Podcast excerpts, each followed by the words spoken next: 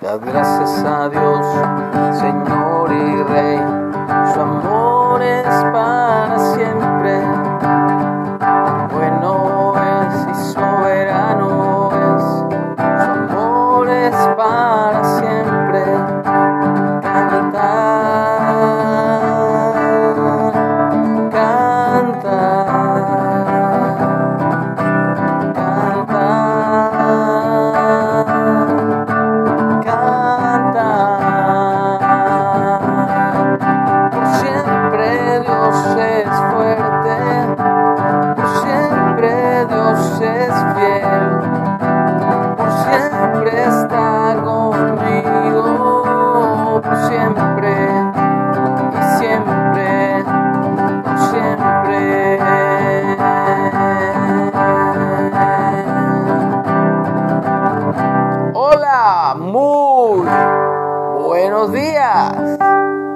Damos gracias a Dios, creador del cielo y de la tierra y sustentador de todo lo que existe.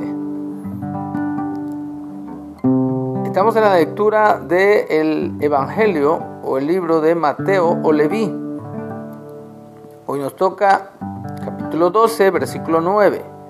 Y el título para esta lectura es El hombre de la mano seca. Pasando de allí vino a la sinagoga de ellos, y aquí había allí uno que tenía seca una mano, y preguntaron a Jesús para poder acusarle, ¿es lícito sanar en el día de descanso o de reposo, o en el séptimo día? Él les dijo, ¿qué hombre habrá de ustedes que tenga una oveja, y si ésta cayera en un hoyo día de descanso o de reposo, no le eche mano y la levante? Pues cuánto más vale un hombre que una oveja. Por consiguiente, es lícito hacer el bien en los días de descanso o de reposo o en los séptimos días. Entonces dijo a aquel hombre, extiende tu mano y él la extendió y le fue restaurada sana como la otra. Pero salidos los fariseos, tuvieron consejo contra Jesús para destruirle. Comienzo de atrás para adelante.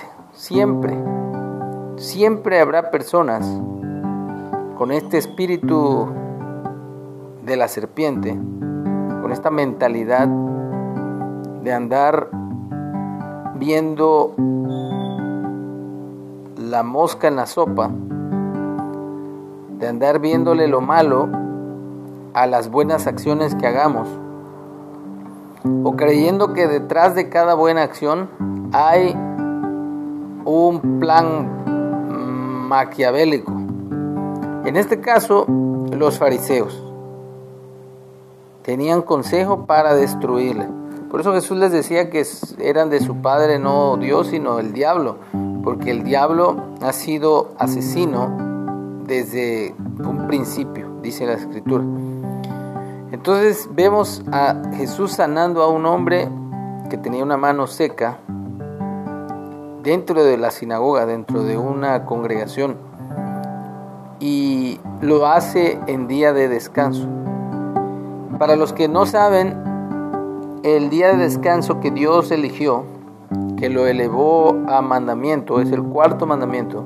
El día de descanso es el séptimo día de la semana, comenzando obviamente, esto es a nivel mundial, esto no hay problema si tú eres católico, protestante o musulmán o lo que sea. El día de descanso que Dios señaló y estableció es sábado, o el llamado sábado para nosotros pero es el séptimo día de la semana.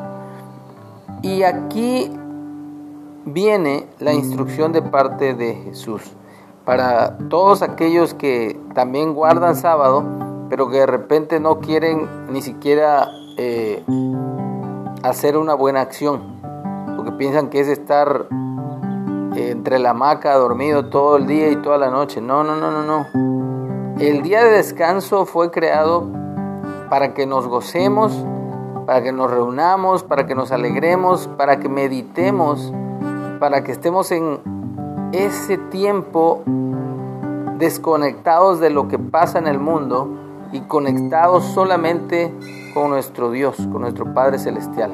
Que tengamos ese día en donde nos gocemos, nos alegremos, nos recreemos en Él. Si no puedes durante la semana reunirte, porque hay reuniones durante la semana, durante toda la semana, en las diversas congregaciones e iglesias, bueno, seis días trabajarás y uno descansarás. ¿Y qué se puede hacer en el día de descanso? Pues se puede convivir con la familia, se puede visitar a los eh, hospitales, se puede visitar a los enfermos que están en los hospitales o en las casas, a los presos, se puede compartir la palabra, se puede hacer, es lícito hacer bien en los días de descanso. Así que bueno, esa es la reflexión de la lectura del día de hoy. Démosle gracias a Dios por su bendita palabra que es nuestra instrucción. Con ella no hay pierde, decimos en México. Su amor es para siempre,